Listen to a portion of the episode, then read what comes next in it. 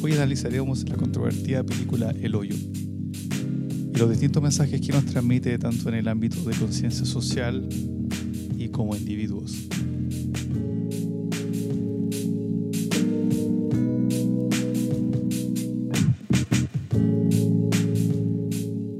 ¿De qué va este capítulo? Este capítulo va de una conversación que tuve con un amigo, en la cual conversábamos por redes sociales durante la cuarentena.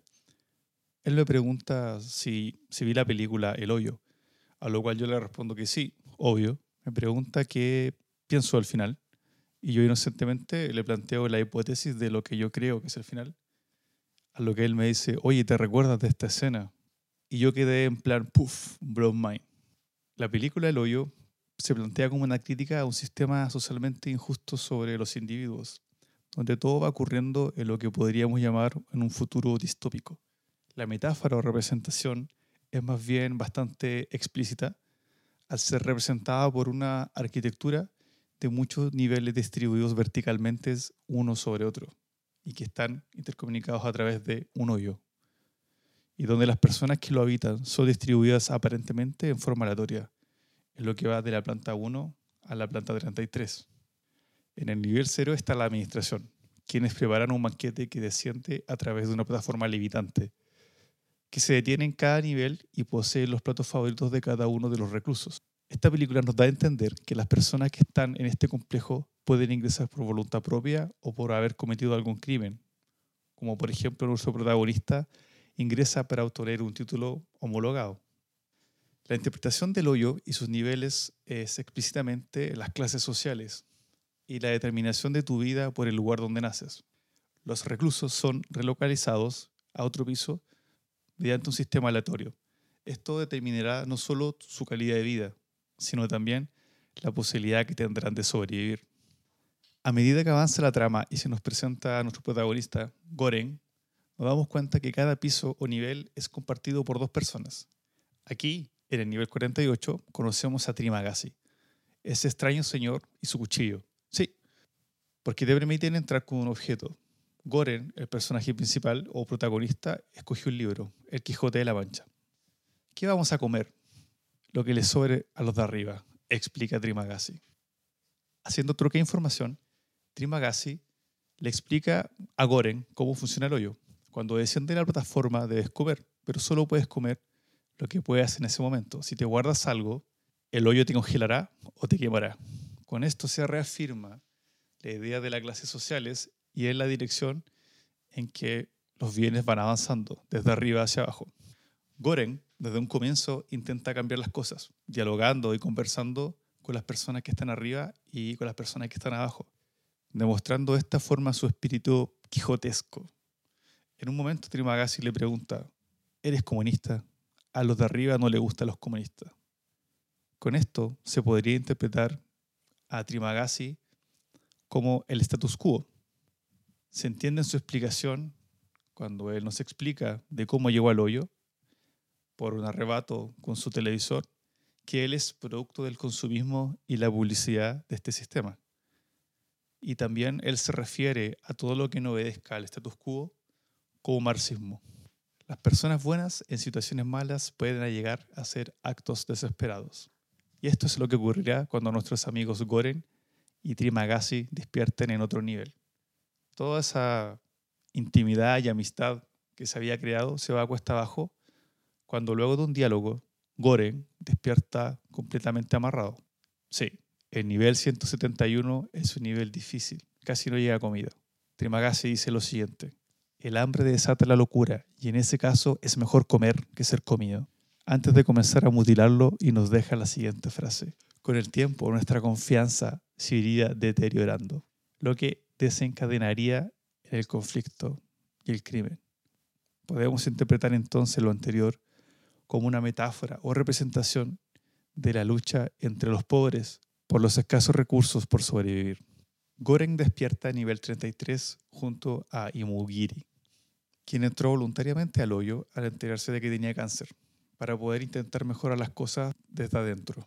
Paradójicamente, fue Imogiri quien entrevistó a Goren en su ingreso al sistema. El eje central de Imogiri son su temple y el mejorar las cosas a través del convencimiento pacífico, o como lo mencionan en la película, a través de la solidaridad espontánea. Para algunos, ella representa a Jesús, su intento de cambiar el mundo mediante la paz, haciendo alegoría a nivel 33, correspondiendo a la edad de Cristo, y su autosacrificio en el nivel 202, quitándose la vida para que Goren pueda sobrevivir con su cuerpo.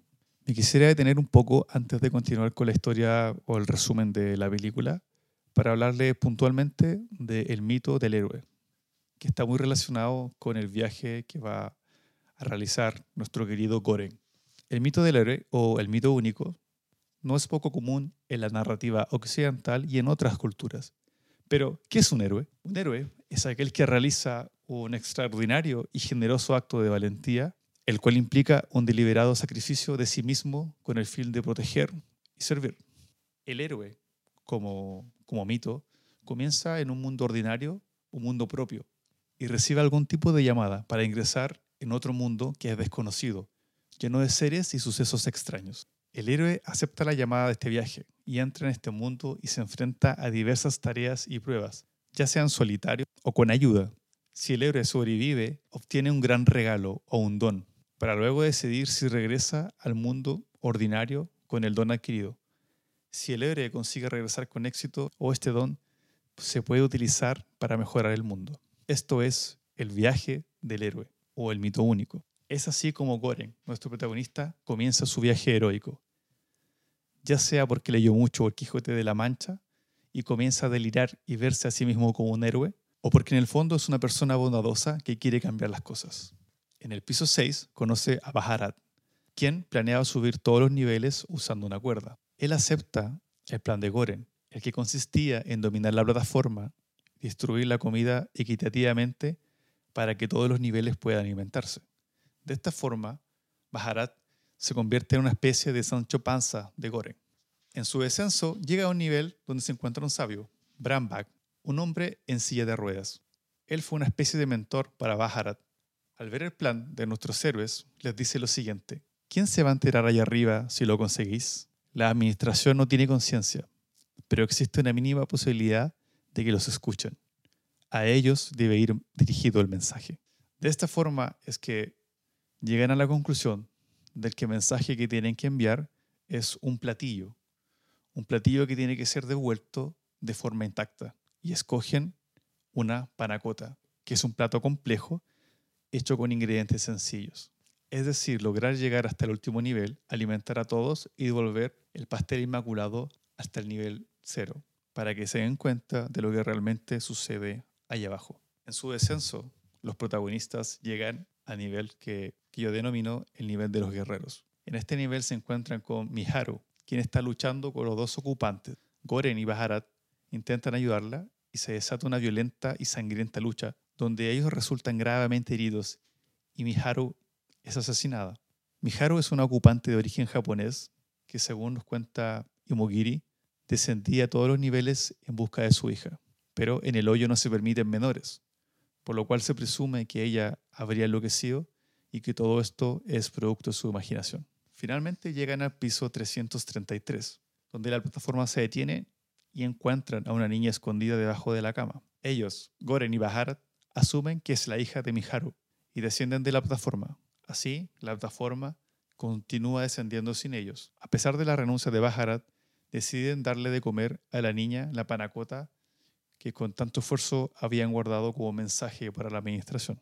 Al despertar al día siguiente, Goren encuentra a Baharat muerto, producto de sus heridas, y se lleva a la niña con él cuando aparece la plataforma. Bajan hasta el fondo del hoyo, donde se encuentra nuevamente con Trimagasi, quien anteriormente había muerto a manos de Miharu en el nivel 171. Goren le dice a Trimagasi que él tiene que subir con la niña, porque ella es el mensaje. Y él le responde lo siguiente, el mensaje no necesita ningún portador. Goren se baja de la plataforma y se aleja con Trimagasi. Ambos se giran para ver cómo la niña es transportada hacia arriba en la plataforma. Entendemos entonces que en este momento Goren se encuentra muerto y por esto camina junto a Trimagasi. Hasta ahora podemos ver que el mensaje de la película podría ser que la niña es la única esperanza, por lo cual la solución para este sistema bestial y desigual son las nuevas generaciones, inocentes y sin corromper. Solo ellas podrán acabar con el status quo. Es por esto que Goren no puede ser su portador, porque él es parte del sistema que se desea destruir. Pero aquí viene la parte que me voló la cabeza. Leo, mi amigo, me preguntó aquel día, ¿te recuerdas de la escena de la panacota y los chefs en el nivel cero? En la mitad de la película muestra una escena insonora donde el chef maestro está muy enojado discutiendo con sus chefs y cocineros apuntando una panacota. En esta escena se da a entender que el mensaje llega al nivel cero. La panacota estaba intacta, pero al revisarla se dan cuenta que tiene un cabello, que probablemente era de Goren. Entonces la administración piensa que no se comieron la panacota por causa de este cabello. Ellos, la administración, no entienden el mensaje. Piensan que en el hoyo, el sistema, no se comieron la panacota porque tenía un cabello. Con esto, mi interpretación es que Goren murió en el nivel de los guerreros, junto a Baharat y Miharu, por lo que la niña y el viaje hasta nivel 33 por parte de Goren nunca existieron. La niña nunca se comió la panacota. Es por esto que la panacota llegó hasta nivel cero. Miharu había realmente enloquecido y había imaginado a esta niña. El final del viaje de Goren nunca existió. Con esto vemos que el mensaje del director o de la película podría ser, desde mi interpretación, que la administración representa al gobierno, al Estado, muy arriba y muy alejado de los niveles inferiores y de la realidad. Autoridades discutiendo y perfeccionando cuestiones irrelevantes, incapaces de darse cuenta que su mala gestión está costando la vida de personas en los niveles inferiores. Su desconexión con la realidad los hace incapaces de poder entender el mensaje. Finalmente, esta película es en sí una denuncia por conciencia social y la mala distribución de los bienes y recursos. Esto queda claro en la frase que plantea la película. Si todo el mundo comiera solo lo que necesita, la comida llegaría a los niveles más bajos, aludiendo a la concentración de la riqueza como una de las causas principales de la pobreza. Somos responsables de los que no tuvieron la misma suerte. Si ya llegaste a esta parte del capítulo, déjame contarte lo siguiente. Algunos datos curiosos acerca de los nombres de los personajes. Goren se refiere al lenguaje de la comunidad Nongar, que son unos aborígenes australianos. También es usado en la cocina indonesia, malaya y singapurense para referirse a cierto tipo de platos fríos. Trimagasi es una forma de la palabra terima kashi, que significa agradecimiento en el idioma malayo. Y Mogiri es el nombre de un cementerio real situado en, discúlpeme la pronunciación, Yogyakarta, centro sur de la Java, en Indonesia. Y Mogiri.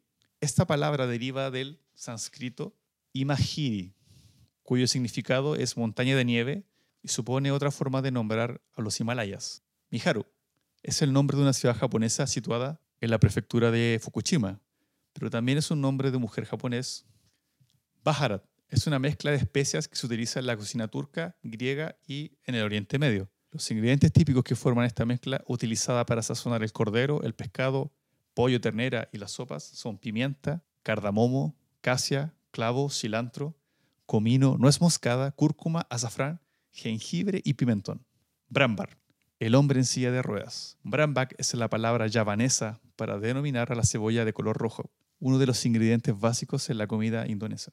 Para despedirme me gustaría dejar esta frase, en el hoyo solo existen tres tipos de personas, las de arriba, las de abajo y las que caen.